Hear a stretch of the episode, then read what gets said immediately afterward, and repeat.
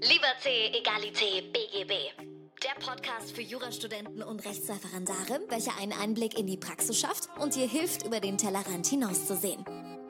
Und hier ist dein Host, Moritz Mümmler. Hallo und herzlich willkommen zu einer neuen Folge von Liberté, Egalité, BGB. Mein Name ist immer noch Moritz Mümmler und ich habe heute Saskia Schlemmer bei mir zu Gast. Sie ist ähm, im Familienrecht tätig und ist Rechtsanwältin, die auf die Ehe vorbereitet. Und auch da bin ich sehr gespannt zu hören, wie denn dieser Berufsalltag und dieses Leben sich so gestaltet. Liebe Saskia, herzlich willkommen im Podcast. Hallo lieber Moritz, vielen, vielen Dank, dass ich bei dir sein darf. Gern, jetzt haben wir es lange versucht. Es ist uns öfter mal was dazwischen gekommen. Wir haben es jetzt endlich geschafft.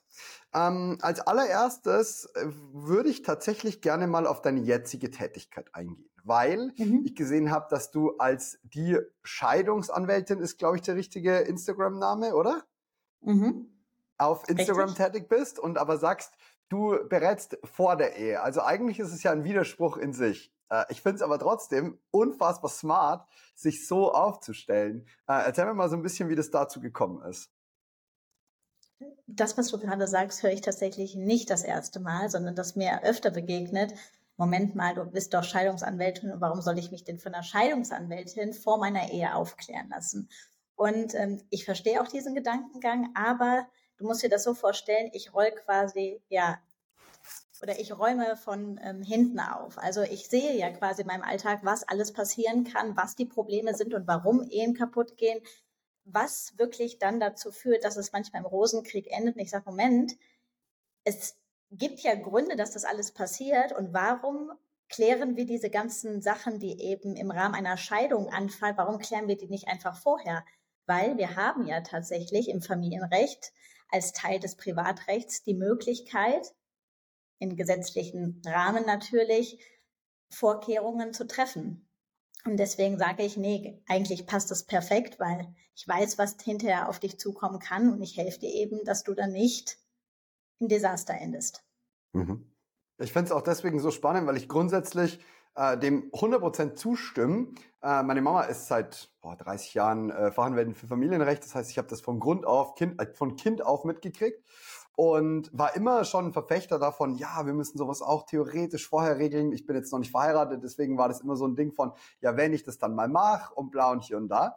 Und das kam kam teils, teils an. Also es kam teilweise so an, so von wegen, äh, du bist ja komisch, du regelst ja deine Scheidung schon für den Fall, dass der nicht eintritt. Und ich so, doch, doch, doch, alles passiert den Besten so. Und ich fand immer die Argumentation ganz spannend. Man nimmt einen riesigen Druckpunkt aus einer Ehe raus, wenn schon vorher klar ist, wie das Ganze aufgeht. Also es ist ein komplettes Druckmittel einfach weg. Also es sollte nie eins sein, aber es besteht schon gar nicht erst. Und das fand ich unfassbar spannend und habe ich eigentlich immer als einen, einen, einen Punkt für Harmonie oder einen, einen äh, ja etwas, was Harmonie stützend oder unterstützend sein kann, wahrgenommen. Definitiv ist es auch, weil wenn du dir überlegst, dass in einer Beziehung, ja, wir stehen alle am Anfang, wir haben die rosa-rote Brille auf, aber Beziehung verändert sich. Es kommen äußere Umstände hinzu. Wenn Kinder geplant sind, ändert sich auch da die Paardynamik. Man wird Eltern. Meistens ändern sich auch die wirtschaftlichen Verhältnisse und damit habe ich dann auch meistens eben ein, ähm, ja, ein Verhältnis, was nicht mehr genauso ist wie vor der Ehe. Und wenn ich hier eben sage, ich bleibe die ganze Zeit auf Augenhöhe, indem ich eben auch hier sinnvolle Lösungen vorher gefunden habe, hilft das auch in der Beziehung, wie du gerade so schön gesagt hast, den Druck einfach rauszunehmen. Mhm. Ich, was ich daran auch interessant fand, war, ähm, zum Beispiel mein Geschäftspartner hat geheiratet und wir hatten schon im GmbH-Vertrag beschlossen, er muss einen Ehevertrag schließen.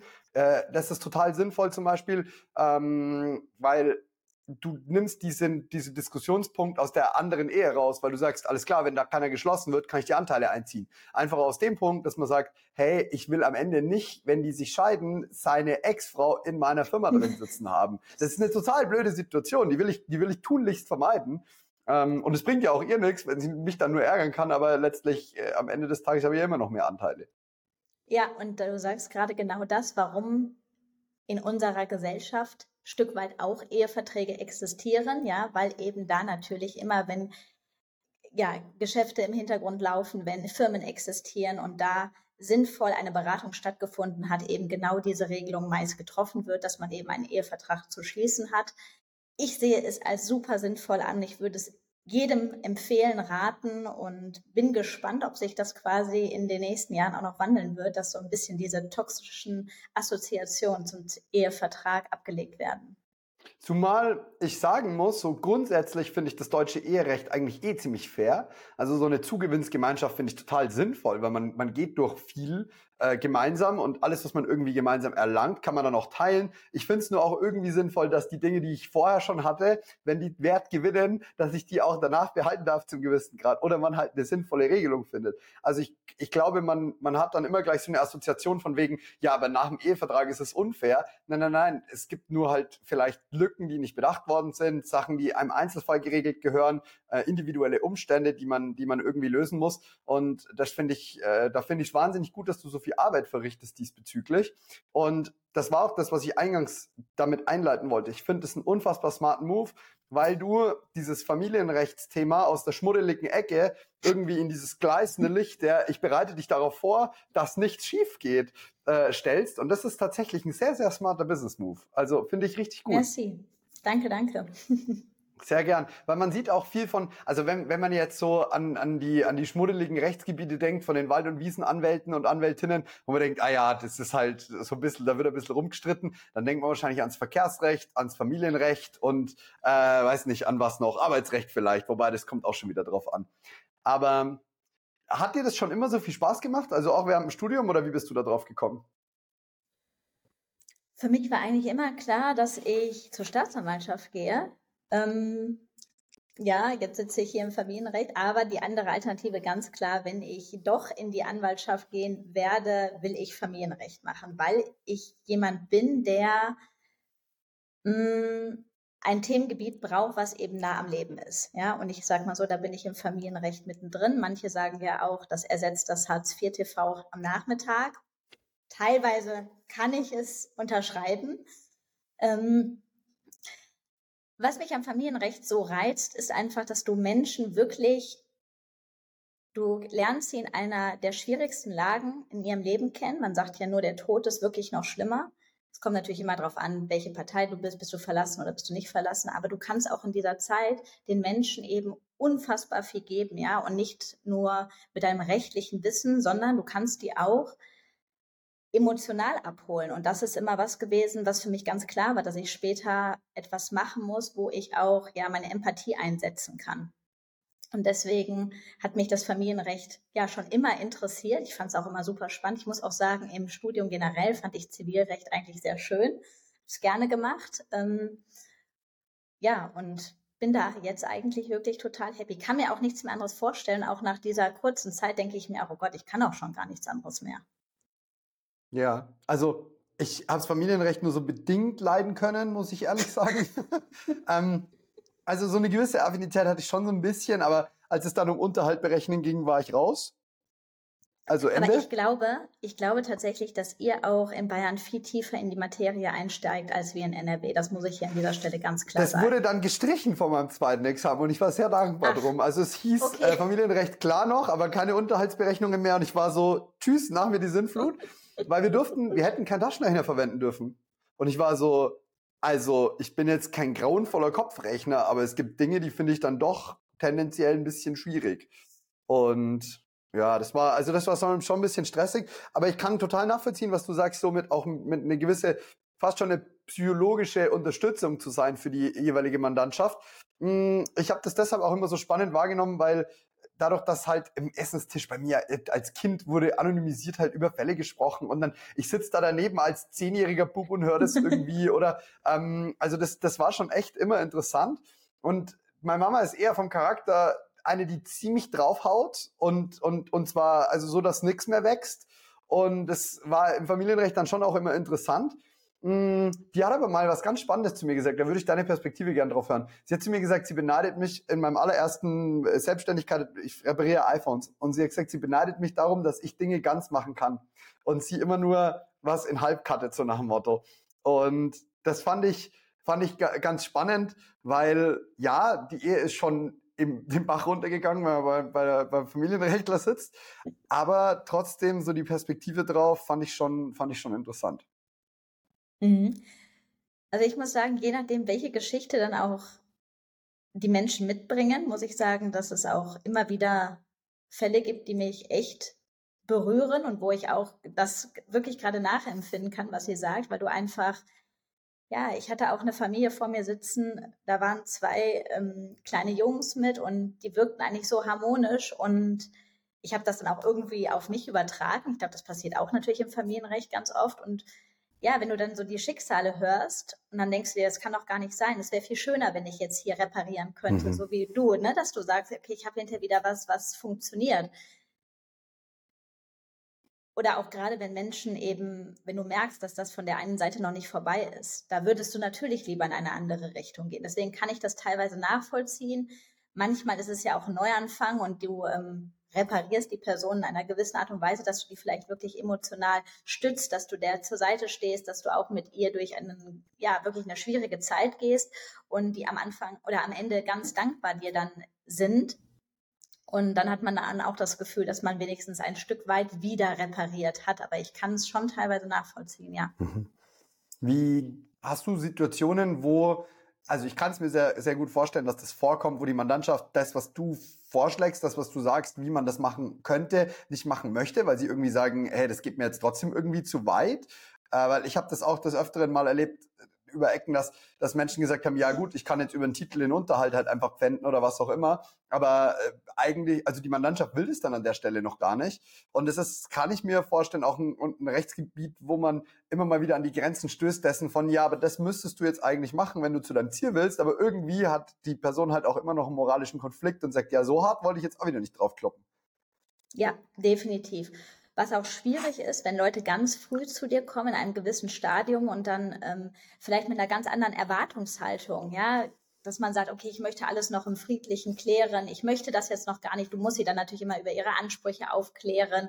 Beispielsweise auch, wenn der andere jetzt im Haus wohnen bleibt, ja, und der dann eigentlich sofort aufgefordert werden müsste, eben Nutzungsentschädigungen zu zahlen. Und dann sagt man aber, nee, so hart möchte ich da noch gar nicht reingehen. Das ist immer sehr schwierig, auf der einen Seite ganz klar zu sagen, welche Rechte hast du und dann auf der anderen Seite eben diesen goldenen Weg zu finden, weil ja, ich auch nach wie vor immer der festen Überzeugung bin, am besten ist eine Einigung irgendwie. Und dann da den Mittelweg zu finden, ist schwierig. Und was besonders schwer ist, die Mandanten kommen am Anfang zu dir, haben eine ganz bestimmte Vorstellung und dann dreht sich das Ganze aber, ja, und dann ähm, passt auch nichts mehr zu dem, was man ursprünglich mal gedacht hat, ja, also ich sag mal so, ich möchte eine Gesamtlösung finden und da gibt es eben Kompromisse und dann geht man die ein Stück weit, ähm, bringt die auch auf den Weg und irgendwann merkt man aber, nee, es funktioniert doch nicht, es eskaliert, dann fängst du wieder von Null an und hättest eigentlich die Sachen, die du am Anfang aufgezeigt hast, ja, musst du dann eben sofort durchsetzen. Hast du natürlich Zeit verloren. Das ist mhm. gerade im Familienrecht immer super schwierig. Ich stelle mir das auch mit den Gebühren schwierig vor, weil wenn ich mir überlege, man kommt, man wird beraten, man, es wird was auf den Weg gebracht, dann heißt es, nee, doch nur so halb irgendwie, so richtig wollte ich nicht draufklatschen. Dann schreibst du eine Rechnung über 800 Euro und dann heißt es ja, wie jetzt? Also viele haben wir doch noch gar nicht gemacht.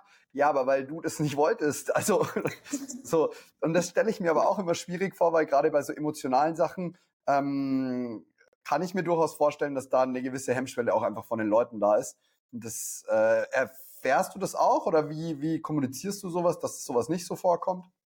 Mm, also ich muss sagen, das habe ich tatsächlich generell in der Selbstständigkeit wirklich unterschätzt. Also diese mhm. ähm, Auseinandersetzungen, die du mit Mandanten führen musst oder ähm, Zahlungsmoral von anderen Menschen. Ja, ich bin eigentlich auch ein Mensch, der immer an das Gute glaubt und ähm, denkt, okay, wenn doch hinter alles passt, dann, ähm, dann möchte ich doch gar nicht darüber diskutieren, würde ich auch nicht wollen, aber man sollte nie von sich auf andere schließen. Ich muss sagen, im Großen und Ganzen läuft das auch alles ganz gut.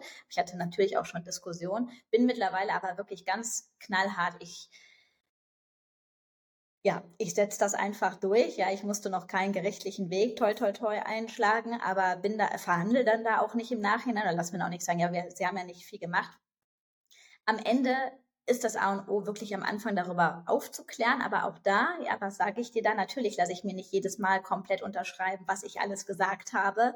Ähm, das sollte man machen. Man muss auch da immer wieder den goldenen Weg finden zwischen, was muss ich eigentlich alles tun? Ich meine, da könnten wir den ganzen Tag da sitzen und, und irgendwelche Vorschriften quasi erfüllen und auch, wie komme ich in meinem Alltag irgendwie durch? Ja, das ist ja noch die andere Seite. Ähm, Im Moment funktioniert oder es funktioniert, aber du musst da ganz klar sein und Grenzen aufzeigen und eben ja, am Ende sagen, es steht halt so im Gesetz, ne, das sind die Gebühren. Selbst wenn sie jetzt empfinden, ich habe da noch gar nicht viel gemacht, so ist es halt. Mhm. Also ich habe da den auch so ein, und weil du gerade sagst, du kannst dich den ganzen Tag damit aufhalten, was du alles unterschreiben lassen müsstest. Äh, mhm. da, dazu gibt's bei mir aus dem, aus dem Unternehmerischen eine ganz coole äh, Erfahrungsbericht. Ich habe jetzt seit neun Jahren einen iPhone-Reparaturshop. Ich habe noch nie irgendwie schriftlich festgehalten, in welchem Zustand das iPhone war. Ich habe noch nie irgendwie äh, schriftlich festgehalten, dass ich eine Auftragsbestätigung habe. Ich habe überhaupt gar kein Paperwork, also wirklich überhaupt gar nichts. Ich habe keine Haftpflichtversicherung. Und ich würde behaupten, dass der Gesamtschaden von allem, was ich gerade aufgezählt habe, sich unter 300, 400 Euro auf neun Jahre beläuft. Also ich wow. habe einmal einen Kunden gehabt, der hat 45 Euro nicht bezahlt, den habe ich auch nicht mehr gekriegt. Da war mir auch der Mahnbescheid so teuer. Das, das habe ich halt, also das war einfach Unfug. Ähm, dann habe ich vielleicht mal irgendwo ein iPhone kaputt gemacht, was ich dann neu kaufe, irgendwie sowas. Also wenn es insgesamt 500 Euro auf neun Jahre sind, und das ist genau dieses Ding, ich habe mich nicht aufgehalten mit diesem ganzen Papierkram, sondern wie du sagst, eine goldene Mitte gefunden. Das ist für jeden Beruf anders. Du musst auch gewisse berufsrechtliche Punkte beachten als Rechtsanwalt. Ähm, aber man darf sich da nicht in diesen ganzen Details verlieren, weil sonst verlierst du an anderer Stelle so viel Geld, dass du nicht mehr länger selbstständig sein kannst. Genau, dann war es das schon. Sitzt den ganzen Tag und schreibst dann deine AGBs um. Dafür. Ja, genau. Nein, hast du, genau, hast du vollkommen recht, ja. Also das ist auch was, das ich irgendwie festgestellt habe. Hm, jetzt interessiert mich an der Stelle, du hast erzählt, du hast mir, glaube ich, gesagt, dass du während dem Studium schon ähm, in der Familiengründung warst oder irgendwie, oder während dem Ref, wenn ich mich nicht ganz täusche. Mhm. Wie Richtig. ist das so abgelaufen? Also wie, wie darf ich mir das vorstellen? Also werde ich auch nie vergessen, ich war damals ähm, in der Einschlafbegleitung und ich habe gedacht, boah, es muss doch irgendwie was zu Jura geben. Es muss doch irgendwie ja jemanden geben, der einen Podcast macht oder der da ähm, auf Instagram darüber berichtet. Und heute, ja, ein paar Jahre weiter, sieht das ja alles schon ganz anders aus. Aber damals war ich so froh, als ich deinen Podcast gefunden habe. Ihr wirklich echt von Anfang an mitgehört. Und ich glaube, du warst, ich glaube immer so ein halbes Jahr voraus, meine ich. Okay. Und deswegen konnte ich mich damit immer ganz gut identifizieren. Und ich habe auch damals mitgefiebert, als du dann Klausuren geschrieben hast. Ach, geil. Weil ich das irgendwie, ja, ich fand, du, was dir in dem Referendariat so fehlt, wie deswegen finde ich auch Instagram mit den ganzen Study-Accounts wirklich großartig, dass du jemanden hast, wo du sagst, ah ja, der macht das auch gerade, okay, oder so wird das dann ablaufen. Ich glaube, du hast dann auch den Weg berichtet oder wie du dann dahinter, ich glaube, es mhm. hat sogar geschneit bei deinem Examen, meine ich. Das kann sehr gut oder? sein, das weißt du besser als ich. es war auf jeden Fall Winter, ähm, also die Wahrscheinlichkeit ist sehr, sehr hoch, ja. Genau, das war auf jeden Fall, ja, weil man eben immer Gleichgesinnte braucht. Und was mir im Referendariat auch als Mama, ich war ja schon Mama, mein Kind war ein Jahr alt, als ich angefangen habe, war oder mir hat einfach ein Austausch gefehlt, weil ich war tatsächlich auch in der Gruppe die einzige, die Mama war und mhm. du bist einfach raus, ja? Deswegen ist mir ja auch dieses Thema so wichtig, du bist nicht einer von denen. Das muss man ganz klar sagen. Jura ist ein Tunnelstudium, du weißt das selber, du bist da drin. Ähm, von allen Seiten gibt es nur noch Jura. Es wird dir immer suggeriert, das ist das einzig wahre. Und wenn du so ein bisschen ja ein anderes Leben hast, ist das vielleicht für dich selbst gesund, aber eben es hat mich schon zum Außenseiter gemacht. Und mhm. ja, das kann ich ganz klar sagen. Es ist nicht weit verbreitet. Ich hatte genau, mein Kind war ein Jahr alt, als ich mit dem Referendariat begonnen habe. Ja. Mhm.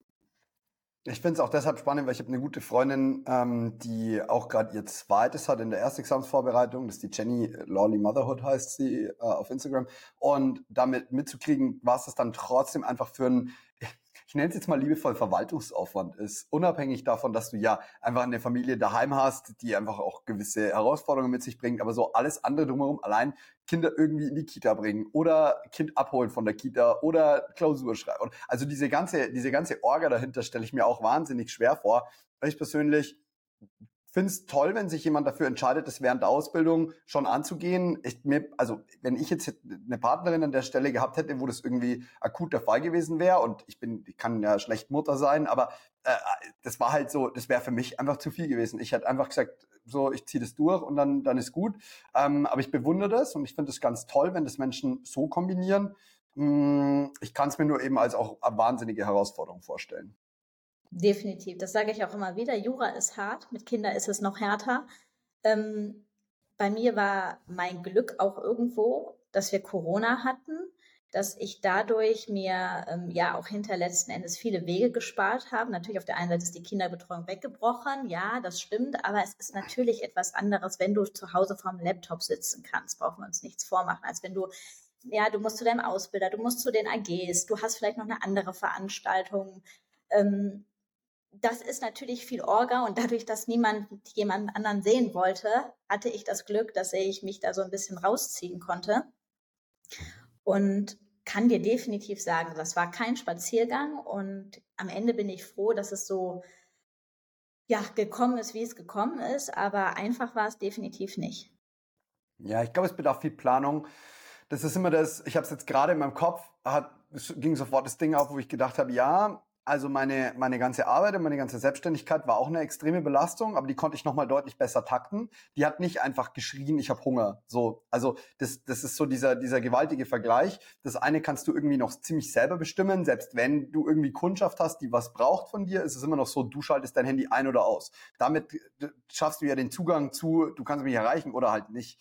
Während so ein Kind einfach ausschalten, ist einigermaßen schwierig, glaube ich. Das schaffst du vielleicht mit einer großen Flasche Milch und dann ein müdes Kind ist mal zwei Stunden still und schläft, aber das klappt halt auch nicht immer, gell?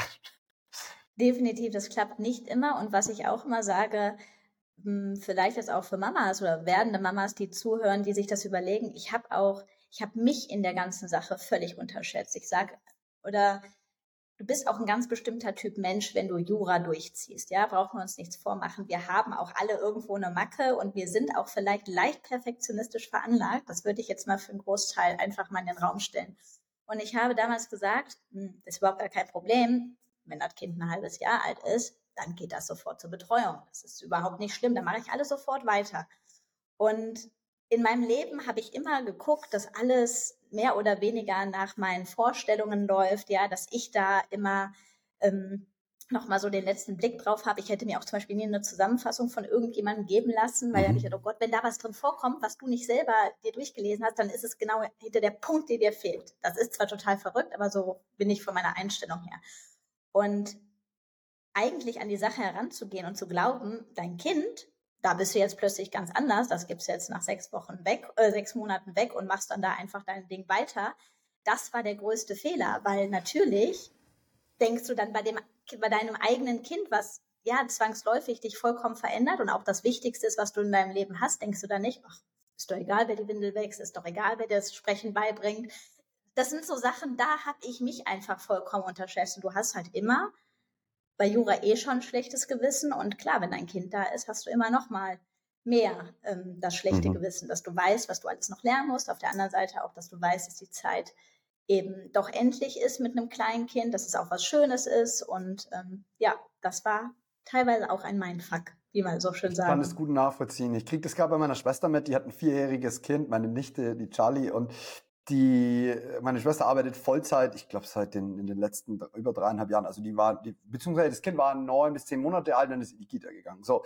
Und dieses Vollzeitarbeiten ist eine wahnsinnige Belastung, nicht nur deswegen, weil du schon wenig Zeit hast, sondern weil du auch noch irgendjemand organisieren muss, der das Kind abholt, der sich dann darum kümmert, bis du von der Arbeit kommst. Und aber auch gleichzeitig, weil es eine wahnsinnig schöne Phase im, im Leben eines Kindes ist, so zwischen zwei und vier. Ich muss sagen, klar, die davor habe ich auch wahnsinnig schön empfunden, aber wenn es dann mal anfängt, mit dir zu sprechen und dir irgendwelche lustigen Sachen erzählt und irgendwie, was weiß ich, die ganzen kleinen süßen Momente, ähm, dann, dann fehlt einem die Zeit schon. Und sie hat jetzt auch tatsächlich einen Job gewechselt, um einfach ein bisschen mehr Zeit zu haben, ähm, nachmittags sich mehr Zeit nehmen zu können. Und deswegen, ich kann das gut nachvollziehen. Dieses schlechte Gewissen ist natürlich dann zusätzlich noch da. Das haben wir Juristen sowieso, dieses latente, ich könnte mehr machen. Ähm, das, glaube ich, macht ein Kind nicht besser, weil auch da könnte man immer mehr machen, gefühlt. Äh, wenn man dann auch noch irgendwie zu Hause einen Haushalt hat, der sauber gehalten werden muss und, und, und, und, und. Dann bist du irgendwann so an, an 15 Ecken mit, ja, ich könnte noch mehr machen. Kein Wunder, dass das überfordert.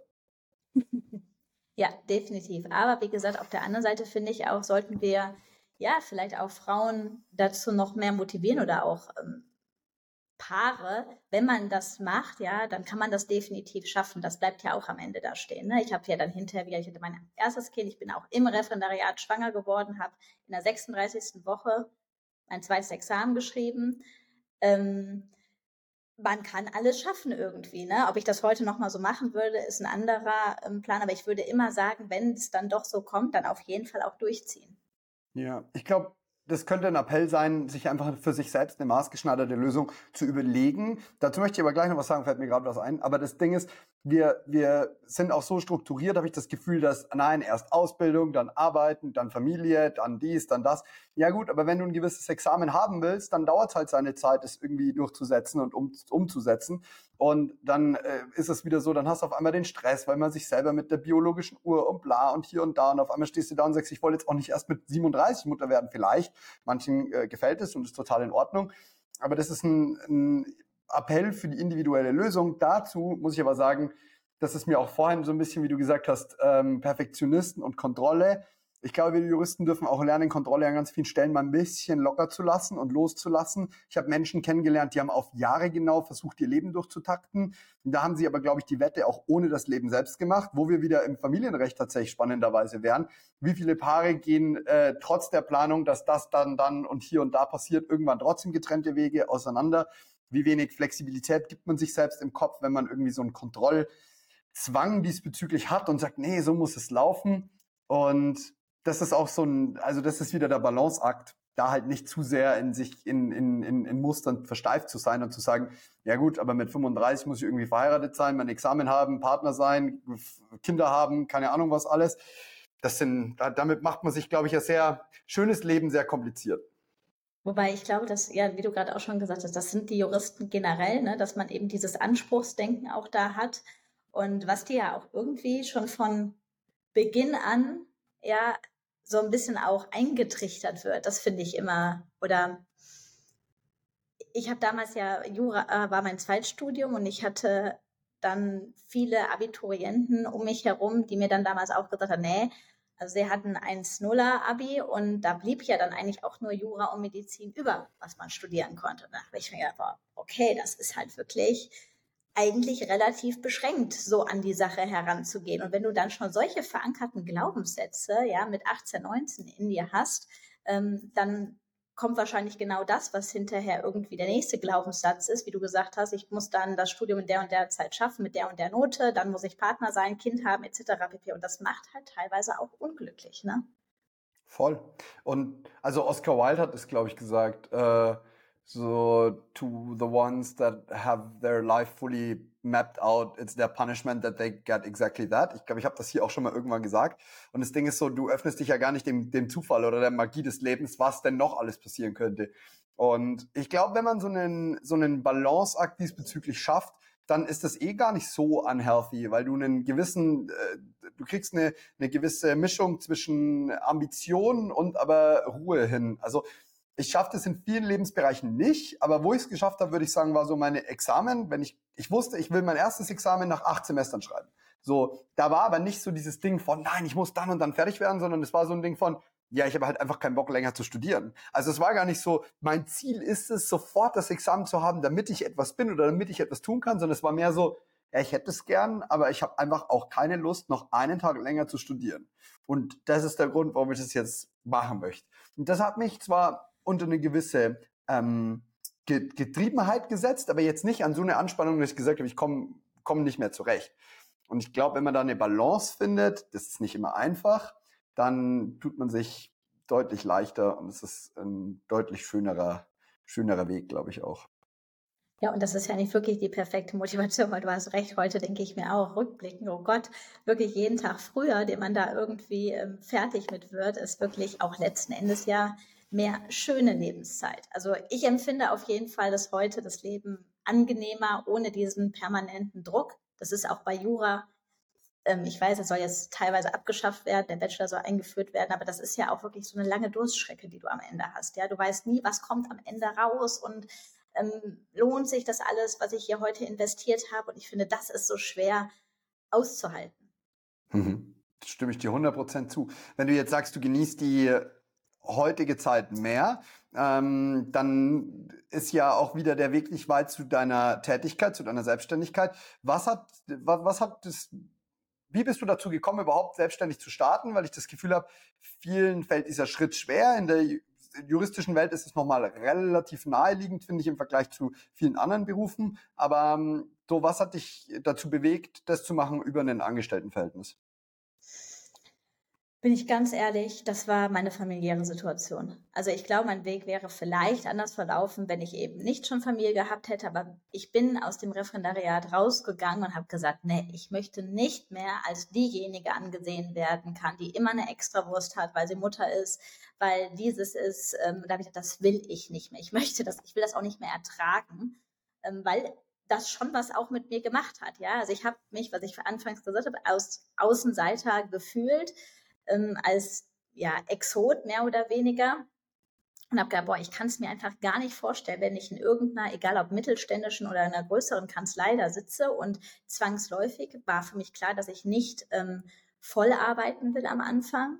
Ähm, weil, wie gesagt, zu dem Zeitpunkt, als ich mit meinem zweiten Examen fertig war, war mein zweites Kind äh, sechs Monate alt. Und ich habe, wie gesagt, im ersten, mit meinem ersten Kind habe ich wirklich viel verpasst. Und wo ich gesagt habe, ist klar, dass es das letzte Kind bleibt, also möchte ich da einfach noch ein bisschen mehr Zeit eben haben und es mir auch selber einteilen können und wollte dann nicht, ja, diskutieren oder was heißt diskutieren, aber einfach nicht mich selber in so eine ähm, Rolle begeben. Und ich bin auch, ich bin ein Mensch, der eigentlich immer alles gibt und auch sehr, sehr gut in dem sein will, was er macht und habe gedacht, boah, ich glaube, am Ende tue ich dann damit keinem eingefallen, weil du kannst ja auch gefühlt nie was richtig machen. Am Anfang ist klar, du musst dich auch irgendwo reinhängen, du musst präsent sein. Und ähm, habe ich gedacht, nee, weißt du was, doch mache ich das, mache ich alleine.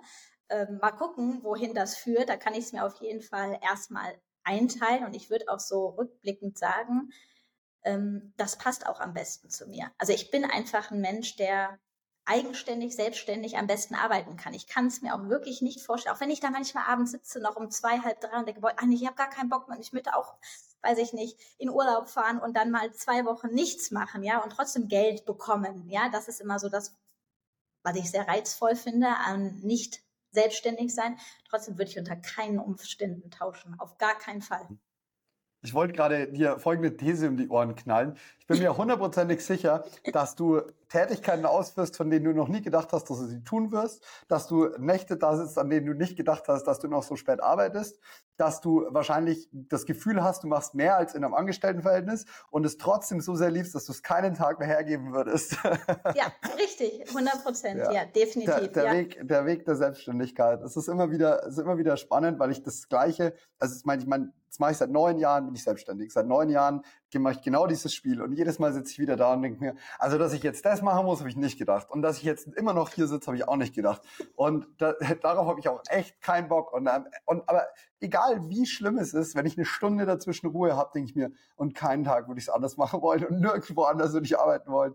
Weil diese Freiheit ist das Größte für mich, sich, also ich sitze lieber drei Stunden länger und entscheide aber wann, als dass ich ja. mir von jemandem diktieren lasse, wann ich mich hinzusetzen habe und wie lang. Und das ist total irrational an vielen Stellen, weil du Freiheit höher priorisierst als die Freiheit, wenn du nicht so lange arbeiten müsstest. Das ist total, aber gleichzeitig sind es auch wieder diese Momente, wo ich mir einfach nur denke, es ist Montag, es ist halb elf vormittags und ich trinke einen Kaffee und ich habe keinen Termin drin bis um 14 Uhr und ihr könnt mich jetzt alle mal gern haben. Genau das, was du sagst. Oder ich habe auch ja am Anfang des Jahres gesagt, ähm, dadurch, dass ich noch ein Buch schreibe, musste ich einfach weniger machen, konnte keine Mandate mehr annehmen. Und ich hatte aber heute ähm, tatsächlich einen Anruf über mehrere Ecken, dass mein Privattelefon klingelte, wo ich schon dachte, okay, was ist das denn? Ähm, die dann, frag mich nicht wie, in den Umlauf gekommen ist und aber eine ganz, ganz nette ähm, Frau. Und ich eigentlich gesagt, nee, ich nehme eigentlich niemanden mehr, aber sie hat mir eben die Situation geschildert, okay, komm, ja, doch, machst du doch. Ähm, weißt du, das ist genau das, was ich sage. Also eigentlich, du setzt dir auch deine eigenen Regeln und sagst, okay, ich, ich teile mir das ein und dann am Ende bist du selbstständig und kannst dann auch diese Sachen wieder umentscheiden. Ne? Also ich habe mir mhm. eigentlich A gesagt und jetzt mache ich es doch anders. Mhm. Ja, und auch diese Freiheit, jetzt mal so, klar, ein Mandat kann spannend sein. Ich kenne es ein bisschen aus meinen Handy-Reparaturgeschichten. Da ist jetzt keine übermäßig spannend, wo ich sage, oh ja, der, der Fall ist so toll, deswegen mache ich das für dich. Aber wenn mich jemand ganz nett anruft, bin ich so, ja, warum eigentlich nicht? Oder aber, ich hatte auch letztes Mal einen Anruf äh, von einem Amerikaner, war ja typisch, dass das dann von einem Ami kommt, der mich angerufen hat, meint, ich war so, ich, ich kann heute nicht. Also ich gebe dir 50 Euro mehr, wenn du es machst. Ich so, nein, ich kann wirklich nicht, bin nicht da aber auch diese Freiheit haben zu können, an einer gewissen Stelle zu sagen, ach, 50 Euro mehr, safe helfe ich dir heute noch. Also ja, ja. ich, ich meine, das ist jetzt gar nicht so, gar nicht so monetär, aber so an dieser Stelle so die eigenen Entscheidungen treffen zu können und zu sagen, nee, mein Telefon klingelt gerade, ich könnte gerade Geld verdienen, aber nee, weißt du was, ich habe gerade einfach keine Lust hinzugehen. Keine Lust. Ja, kein Bock. Definitiv, ja, ja. Denke ich auch. Und wie gesagt, das ist ja auch das Schöne, ne? dass wir, ja, wir können entscheiden, was wir machen wollen, wann wir es machen wollen. Und ähm, manchmal ist es hart, ja, manchmal ist es wirklich ähm, nicht so schön, aber auf der anderen Seite denke ich auch da, du wächst auch ganz anders. Ich finde, man mhm. wächst auch in seiner Persönlichkeit ganz anders. Ich weiß, das finde ich, also man steht viel öfter auch für sich ein. Das merke mhm, ich auch, klar. dass man da auch gezwungen wird. Und das finde ich auch sehr interessant oder spannend heute, wie gesagt. Ja, also klar sage ich, ähm, ja, mache ich, aber ich würde jetzt, sage auch auf der anderen Seite, nee, ich mache das nicht, weil das ist mein Stundensatz ähm, letzten Endes und dann halt nicht. Ne? Also du musst ja. auch sowas lernen und ich finde, das bringt dich im Leben auch noch mal ein Stück weiter. Du lernst dich selber besser kennen, du lernst für dich einzustehen, das ist hundertprozentig richtig. Und ähm, du lernst auch Grenzen zu setzen, habe ich das Gefühl. Ich hatte jetzt am Boah, am Samstagabend hat mich ein Kunde, glaube ich, um 22 Uhr siebenmal angerufen. Ich bin halt nicht hier, ich habe es nicht mal gesehen. Ich habe nur eine, eine freche Nachricht geschrieben, so wie wichtig kann es sein, um Samstag, am Samstagabend um, sieb, um 22 Uhr sieben anzurufen. Ich habe keine Antwort gekriegt, ich rufe die Person noch nicht zurück. Bei sowas bin ich gnadenlos. Das macht es nicht, darauf habe ich keine Lust. Mm, und ich hatte aber gerade noch den Impuls, den Gedanken, dich zu fragen, wenn du, hast du ein Gefühl von Sicherheit oder eigentlich eher das Gegenteil, wenn du selbstständig bist?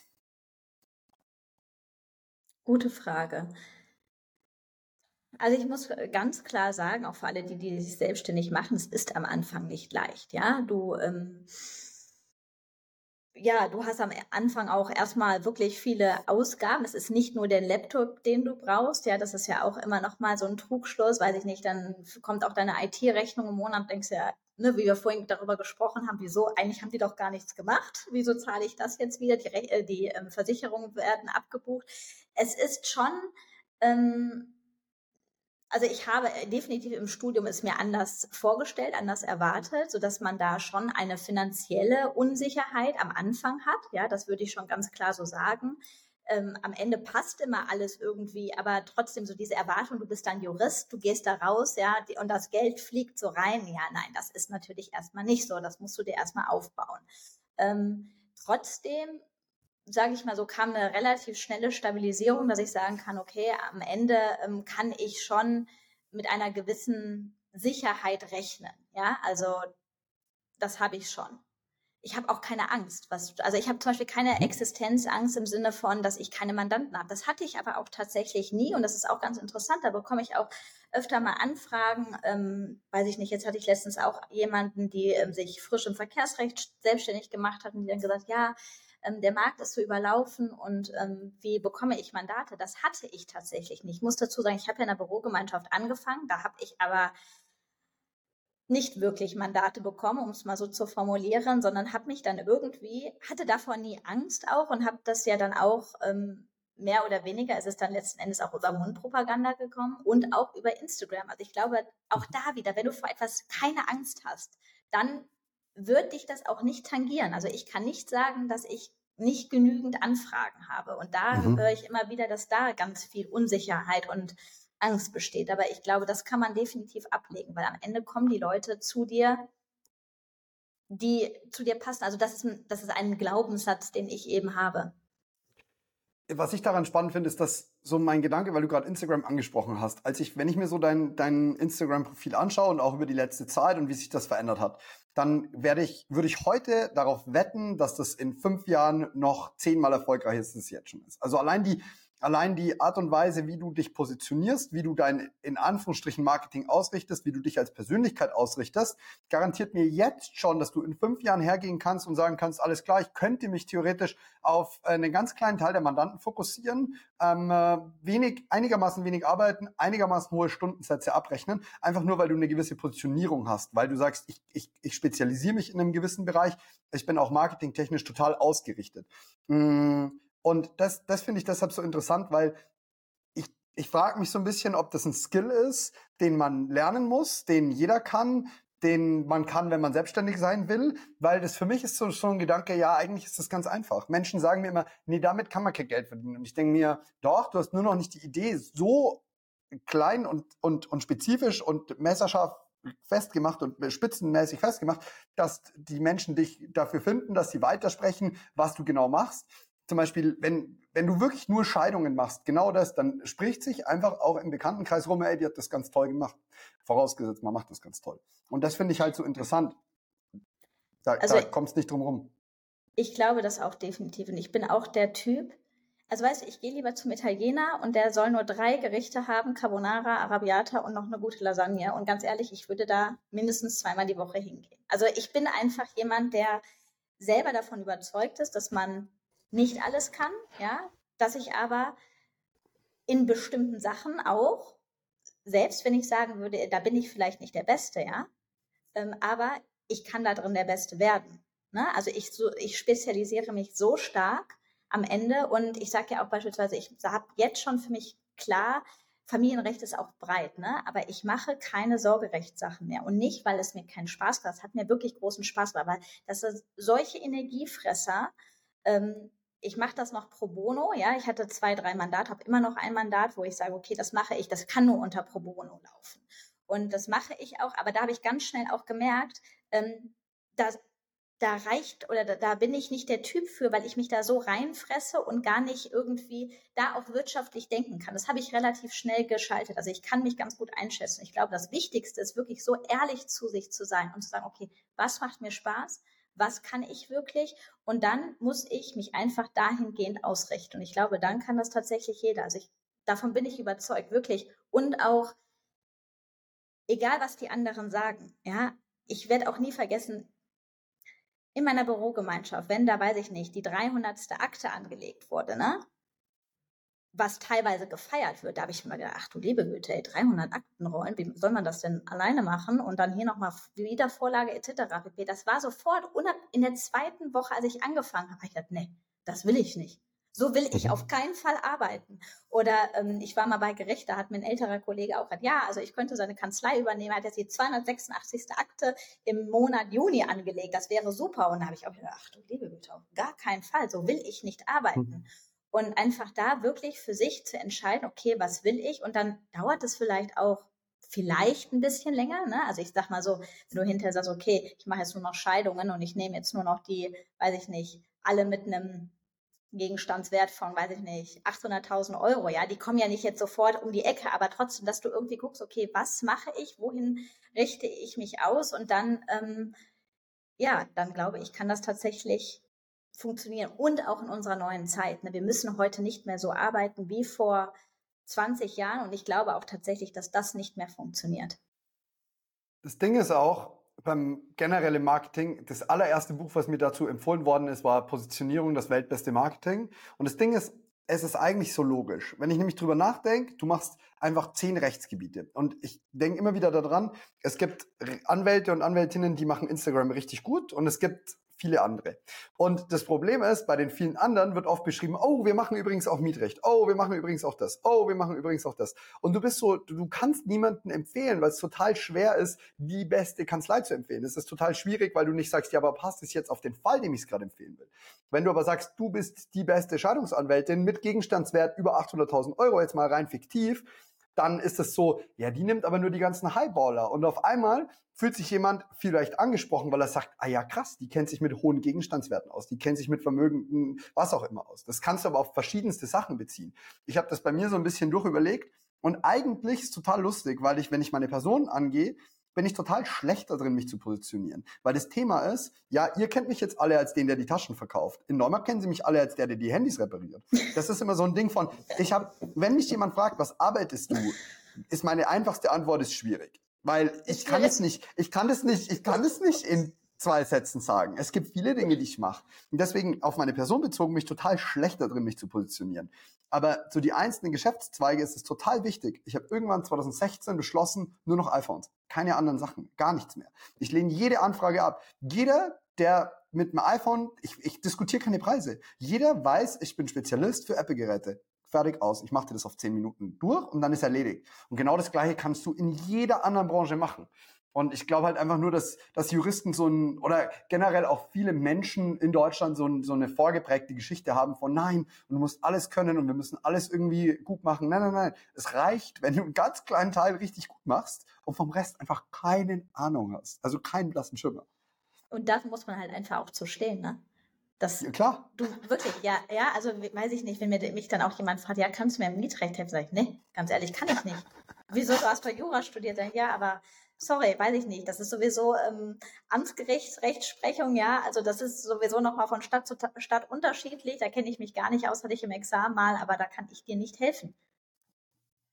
Ich finde auch gut, dass das bei den Zivilrecht lang, langsam durchkommt, weil ich das Gefühl habe, dass die Strafrechtler insbesondere das schon seit Jahren mhm. so machen. Sagen, ja klar, ich mache Strafrecht. Vom Rest keine Ahnung. Keine so. Ahnung. keine Ahnung. Das stimmt. Ähm, das stimmt. Und das ist halt so eine Sache, so den Unterschied zwischen einem, einem Straf, Strafverteidiger oder Strafverteidigerin und einem normalen Anwalt, in Anführungsstrichen, den kannte immer jeder. Aber zwischen, hey, das Spezialist für Arbeitsrecht, Familienrecht, äh, Erbrecht, you name it, das ist immer ein bisschen schwierig. Und das ist sehr, sehr schön, dass da auch eine gewisse Bewegung stattfindet, habe ich das Gefühl. Ja, generell ja, ne? Also wie gesagt, ich finde es generell spannend zu sehen, dass jetzt auch quasi die Jura-Welt so ein bisschen offener wird. Ich finde auch beispielsweise du, du gehst ja auch nochmal mit einem ganz anderen ähm, Beispiel voran, ja, dass man sagt, ja, der hat Jura studiert und trotzdem macht er auch noch seine Handys, der verkauft die Taschen dazu. Also weißt du, dieses, das Kreative. Und das ist ja auch immer das, was mir ein bisschen im Studium gefehlt hat, dass so ein bisschen diese Weitsicht, ja, dass du nicht immer sagst, das ist der vorgegebene Weg, also Großkanzlei, mittelständische Kanzlei oder Staatsdienst. Ja, diese drei Wege. Nein, es gibt gerade bei Jura so, so viel oder auch beispielsweise die, die sich jetzt bewusst sind, ja auch mal mehr gegen das zweite Staatsexamen entscheiden. Und die sagen, mhm. nee, ich kann auch damit ähm, was Tolles werden oder eine erfolgreiche Karriere haben. Das finde ich eigentlich auch so wichtig, das weiter zu transportieren. Ja, das mit dem zweiten Staatsexamen, da Shoutout an die Folge mit äh, Sascha von Harvey Spectors Daughter, die war tatsächlich auch sehr, das war sehr, sehr spannend, weil die hat sich halt mit einem guten ersten Examen gegen, bewusst gegen zweites entschieden und das fand ich auch super spannend, weil ich das so noch gar nicht auf dem Schirm hatte und das für mich eigentlich eine total neue Überlegung war, die aber an der Stelle voll Sinn macht. Mm, ich finde, weil du es gerade angesprochen hast, dass ich grundsätzlich durch trotz meines Jura-Backgrounds was ganz anderes mache. Das Spannende ist, ich habe immer noch das Gefühl, ich mache genau das Gleiche. Denn Juristen lösen den ganzen Tag Probleme Lebe. und ich löse auch Probleme. Ich suche mir die Probleme nur selbst. Der, der ja. klassische Jurist kriegt ein Problem geliefert und löst es. Und ich habe aber einfach nur, ich denke mir immer so, wie cool, wenn ich meine Aufgaben selber aussuchen kann. Und das ist halt der einzige Unterschied. Also im, im, im Kern würde ich behaupten, mache ich genau das Gleiche. Nein, definitiv nicht. Ich sage auch immer, das ist ja das Handwerkszeug, was wir lernen, was wir einfach nur anwenden müssen, ja, letzten Endes. Und genau das, was du gerade sagst, ich bin auch jemand, der sagt, ich liebe es, Probleme zu lösen. Ich liebe es, für Gerechtigkeit zu sorgen. Das kann ich aber auch eben nochmal in ganz anderen Bereichen. Ich muss dafür nicht unbedingt, ähm, ja, hier die Akten wälzen quasi. Also es kann, muss aber nicht. Mhm. Ich finde das ein ganz, ganz spannender Approach. Jetzt würde ich gerne ähm, so Richtung Schluss noch ein bisschen darüber sprechen, wie du denn deine Kanzlei äh, aufgebaut hast von der Struktur. Also hast du eine Bürokraft, die dich unterstützt? Machst du es komplett alleine? Bist du voll digital? Nutzt du irgendwie Papierakten? Was ist so dein, weil du hast ja den Vorteil gehabt, dass du zwar in der Bürogemeinschaft angefangen hast, aber du, dadurch, dass du dich komplett out of nowhere selbstständig gemacht hast, hast du keine veralteten Prozesse und keine veralteten Strukturen. Was ich als Hauptproblem von Juristen sehe, die sich modernisieren wollen, ist einfach dieser Gedankenkäfig, in dem sie gefangen sind.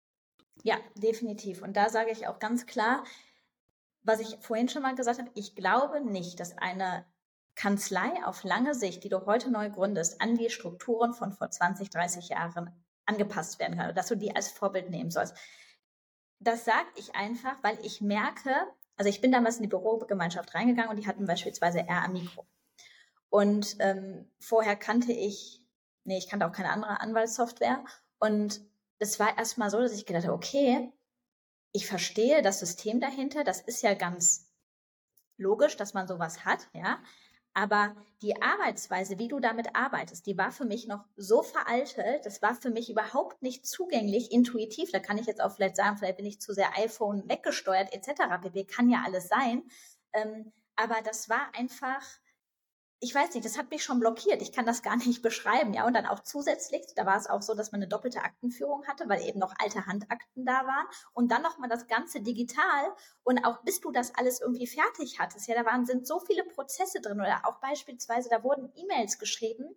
Ähm, da war es eben Standard, dass man ein Schreiben fertig gemacht hat und dieses Schreiben wurde dann natürlich nach vorne geschickt, ähm, vielleicht nochmal abdiktiert oder es war eben schon fertig, wurde dann quasi als E-Mail nochmal rausgeschickt. Ich habe gedacht, Moment mal, es sind so viele Arbeitsschritte, die eigentlich gemacht, die so viel Zeit kosten, ja, wo ich gesagt habe, bis ich jetzt diese ganzen Arbeitsschritte lerne, das kann doch nicht sein. Ich musste aber wirklich meinen Kopf erstmal davon befreien, dass ich gesagt habe, okay, es gibt auch einen anderen Weg, der richtig sein kann, ohne dass ich den gerade kenne. Das war einfach nur ein Gefühl, was ich hatte.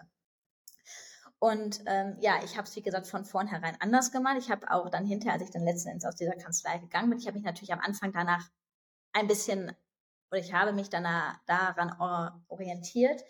Als ich dann aber hinterher nach zehn Monaten da rausgegangen bin, habe ich wirklich nochmal ein Reset gemacht, habe gesagt, ich mache es jetzt nochmal ganz neu. Ich mach, arbeite komplett ohne ähm, Papier selber. Ich habe noch ein paar alte Akten, die auch noch in der, als Handakte sind. Die habe ich jetzt auch nochmal als doppelte Aktenführung, sind aber nicht mehr viele. Bin froh, wenn das vorbei ist wenn ich mal einen längeren Schriftsatz habe, dann drucke ich mir den auch mal aus, weil ich den noch mal vor Augen haben muss, weil ich ein haptischer Mensch bin. Aber ich habe mir ganz klar gesagt, nein, es gibt nur dieses Ding, das kann ich dann auch mit rumschleppen. Dadurch, dass ich auch eben gesagt habe, okay, was ist denn meine Art zu arbeiten? Ich möchte nicht ähm, diesen, ich möchte nicht 200 Akten haben, möchte ich nicht. Ich möchte keine Streitwerte mit einem Aufwangstreitwert von 5000 Euro haben. Das ist nicht das, was ich haben möchte, weil dann habe ich so viel im Kopf wieder, was ich gar nicht bewältigen kann. Also war für mich auch ganz klar am Anfang, ich brauche, möchte keine Verantwortung für Personal übernehmen weil ich weiß nicht, was passiert. Ich weiß nicht, was ist, wenn meine Kinder, weiß ich nicht, mal drei Wochen krank sind. Ähm, wenn irgend, irgendwas wäre, also da war mir die Verantwortung am Anfang zu groß und man darf ja auch nicht vergessen, die Kosten für Personal sind in den letzten Jahren auch wirklich massiv gestiegen, muss man einfach so sagen. Ja, also eine gute Rechtsanwaltsfachangestellte äh, weiß ich nicht, die musste wahrscheinlich jetzt mittlerweile noch mit dem Führerschein und etc. pp. locken, damit die zu dir kommen. Das, das war einfach, äh, als ich gesagt habe, okay, Reset, ich mache es jetzt hier alles selbst, war das nicht drin. Ähm, und dann habe ich, ich richte mich wirklich von Anfang an so aus, auch Eheverträge, sage ich dir auch ganz ehrlich, Moritz, dafür brauche ich kein, ähm, kein Rechtsanwaltsprogramm. Das brauche ich nicht. Ich habe sozusagen eine IT, ich habe eine Sicherheitsstruktur, ich habe ein Ordnersystem, was ich alles einmal angelegt habe, was auch mhm. am Anfang Arbeit war, aber es funktioniert, weil du hast keine Fristen in dem Sinne, ja. Ich habe auch keine oder standardisierte Sachen, die habe ich mir natürlich auch angelegt, aber es ist jetzt nicht so, dass ich da immer ähm, ja in der Massenproduktion bin und jedes Mal nochmal quasi meinen Mandanten daran erinnern muss, nochmal den ähm, V10-Bogen auszufüllen. So arbeite ich nicht, ne? so dass ich das schon übersichtlich habe. Natürlich habe ich auch einen Fristenkalender, aber alles wirklich ähm, überschaubar und habe es mir irgendwie dann so peu à peu auf, ja, ähm, aufgebaut. Das Einzige, wo ich wirklich sage, wo ich definitiv jetzt eine virtuelle Assistentin brauche, wo ich auch jetzt ähm, überlege, ist tatsächlich beim Rechnungsschreiben. Da mhm. bin ich auch ganz ehrlich. Ähm, für alle, äh, die anfangen, das haben wir nicht gelernt. Also wir in NRW haben kein Kostenrecht gelernt. Nee, wir, wir haben Schreibegebühren. Wie schreibe ich eigentlich Rechnung? Finde ich unfassbar anstrengend, finde ich auch nicht easy. Ja, ähm, mittlerweile bin ich froh, wenn ich meine Stundenvereinbarung einfach nur noch habe. Ähm, aber auch da, was rechne ich an etc. Das ist super zeitaufwendig. Und das auch händisch zu schreiben, ist wirklich etwas, was ich optimieren muss, was jetzt aber quasi immer noch so mitläuft, wo ich jetzt nochmal sagen muss, okay, hier setze ich mich jetzt nochmal dran und optimiere das. Und ähm, der nächste Schritt ist dann, dass ich, wie gesagt, stundenweise eine virtuelle Assistentin brauche. Aber sonst bin ich im Moment nur auf mich allein gestellt, ja. Mhm großes Kompliment an der Stelle, dass du da deine ganzen äh, im Studium gelernten äh, Bedürfnisse nach äh, Struktur und so erstmal beiseite schmeißen konntest, um sie dir selber zu bauen. Nein, das ist ein, das ist ein Ding des Juristen. Der Jurist zerdenkt einen einfachen Prozess. Das ist ähnlich wie ein Ingenieur denkt, würde ich behaupten. Ich habe mal gehört, äh, das Problem an Ingenieuren ist, dass sie oft Dinge besser machen, die gar nicht existieren sollten. Und das Gleiche hast du bei Prozessen. Wenn du einen, einen schlechten Prozess hast, kannst du möglicherweise den schlechten Prozess gar nicht optimieren. Es gibt nichts zu optimieren, wenn ich eine E-Mail rausschicke und den Schriftsatz und das, sondern dann kann es sein, dass einfach dieser Prozess einmal zerschlagen werden muss und gesagt werden muss, okay, wie kann ich es denn so einfach wie möglich lösen? Ähm, ich will da gar nicht in Details reingehen, weil das Ding ist, das ist total individuell für jede Kanzlei. Aber es gibt Prozesse, die kann man nicht besser machen, sondern die müssen einfach wegautomatisiert oder weggestrichen werden. Und das äh, merke ich bei ganz, ganz vielen Juristen generell, dass man da in vielen Stellen einfach ins Zerdenken fällt. Also da bin ich irgendwie zum Glück gegenteiliger Natur und muss eigentlich eher wieder lernen, Struktur und Prozesse aufzubauen und überhaupt zu denken. Weil das Ding ist zum Beispiel, ich fange dann ein Unternehmen an und sage, ja, keine Ahnung, wie das profitabel wird. Das weiß ich doch heute noch nicht. Hauptsache irgendwie, ich krieg das, was ich im Kopf habe, zu Papier oder halt fertig. Und das ist manchmal sehr kopflos, muss man ehrlicherweise sagen. Und da musste ich mich eigentlich eher zwingen, mich da so ein bisschen hinzusetzen und zu sagen, okay, aber jetzt mal eins nach dem anderen, wie machen wir das? Und da, da brauche ich dann praktisch wieder Unterstützung. Aber viele brauchen so dieses, ja komm, wir gehen jetzt einfach mal, jetzt schauen wir mal, wie das wird. Und ich habe zum Beispiel gerade gesagt, wie du gedacht, wie du gesagt hast, Fristenkalender. Ja, mir hätte auch eine Erinnerung im Handy gereicht. Also ich habe ja nicht gesagt, wie der aussieht, ne? Ja, genau. Ja das gesagt. Ding ist so, da hätte ich einfach überlegt, Fristenkalender, ja gut. Genau. Erinnerungsordner bei Apple. Fertig. Ähm, ja. Darf dir halt nie passieren, dass du irgendwas versäumst, aber wenn ein System funktioniert, why not? Wir haben zum Beispiel, diese E-Mail-Adresse behalte ich natürlich weiterhin geheim, aber es gibt eine E-Mail-Adresse bei uns im Unternehmen, an die schicken wir alle neuen äh, Retouren. Wir haben kein Retourenmanagement. Es ist einfach nur, der Kunde kriegt noch was rausgeschickt, wir schicken an diese E-Mail-Adresse eine Nachricht, bitte versenden. Die ist im Lager und dann ploppt die einfach nur auf mit der Adresse und dann wird es einmal verschickt. Und dann wird die E-Mail mit so einem, mit so einem Apple-Flag markiert und das bedeutet, es ist verschickt worden. Der Prozess existiert seit fünf Jahren, der ist total simpel. Ja, auch das, also was ich gemerkt habe, du hast auch nur eine gewisse Anzahl an Stunden Zeit, ja. Und du kannst jetzt wirklich fünfmal überlegen, wie mache ich das? Oder du machst es einfach irgendwie so, wie es dir gerade in, wie es dir gerade wirklich in den Sinn kommt, ja. Und wie gesagt, wir haben natürlich immer noch das Problem, dass wir eigentlich wirklich viele Vorschriften haben, die dich aber umhauen. Also ich habe damals mit meinem ITler gesprochen, und gesagt, ganz ehrlich, eine wirklich, ja, ähm, datenschutzkonforme Kanzlei, dass nichts passiert, auch beim E-Mail-Versand, meint er, das gibt es nicht. Ja, ist, mhm. das gibt es nicht. Und auch wenn das zu Gericht gehen würde, es würde hinterher bedeuten, dass wir alle unsere Kanzleien eigentlich zumachen können, weil da immer noch eine Lücke besteht. Ja, das habe ich auch nicht so ganz verstanden, weil ich auch nicht weiß, wo die Server alle sind und was da eigentlich nicht genau funktioniert. Aber da denke ich mir auch mal ganz ehrlich, ähm, wie du auch gerade gesagt hast, ich mache das seit neun Jahren und einmal habe ich 45 Euro eben nicht bekommen. Ja, ist so, muss ich abschreiben. Aber die ganze andere Zeit, die ich da eben gut mitgefahren bin, die überwiegt das. Und ich sage dir auch so, das ist das, was wir Juristen definitiv ablegen müssen. Ähm, in der Praxis sieht das alles nochmal anders aus und da muss man sich seine Wege finden, die eben, ja, irgendwie erstmal alles überstehen und ähm, ja auch mit auf ein bisschen äh, Glück eben dann letzten Endes hoffen. Sonst ganz ehrlich, es muss halt funktionieren. Nicht. Also es muss halt einfach nur funktionieren. Das ist halt das Ding. Wenn du ständig, also das ist ja genau das Gleiche auch bei einem, bei einem Rechtsanwalt. Wenn der irgendwie, wenn der ständig einen Haftungsfall nach dem nächsten produziert, würde er halt irgendwann einfach nicht mehr existieren. Das ist auch ein, ja. eine, eine, also es ist auch ein Bereinigungsprozess, wo du einfach ja. sagst, meine Neumarkt äh, bei uns hier hat jemand äh, seine Zulassung äh, verloren, weil er halt einfach mit Mandantengeld ein bisschen schludrig war. Aber der war halt nicht einmal schludrig, sondern halt 20 Mal gefühlt. Ähm, und dann kommt halt, also das, wenn, das, wenn deine Prozesse einfach nicht funktionieren und du da einen Mist nach dem nächsten produzieren wirst, das kriegst du mit, das merkst du. Irgendwann ist es, irgendwann hast du es schon geschnallt, dass das so nicht funktioniert. Und ja, deswegen, denke ich auch. Ähm, das ist einfach nur so ein Appell an der Stelle. Wir Juristen sind da völlig verkopft und ich fände es eigentlich total cool, wenn wir das mal so ein bisschen hinkriegen würden, ähm, weil viele Probleme, viele Probleme sind sehr real und existieren und die müssen wir lösen und dafür sind wir da, aber viele Probleme gibt es auch einfach gar nicht. Ja, das stimmt, hast du recht. Ja, ich finde es wahnsinnig schön, dass wir jetzt da so alle Themen irgendwie angerissen haben und äh, ganz, ganz, ganz spannenden Inhalt auch äh, für mich besprochen haben. Also ich danke dir ganz herzlich, Saskia. Das war ein ganz, ganz toller, ganz, ganz toller Podcast mit dir. Ja, vielen Dank, Moritz, und danke auch an alle Zuhörer. War wirklich schön.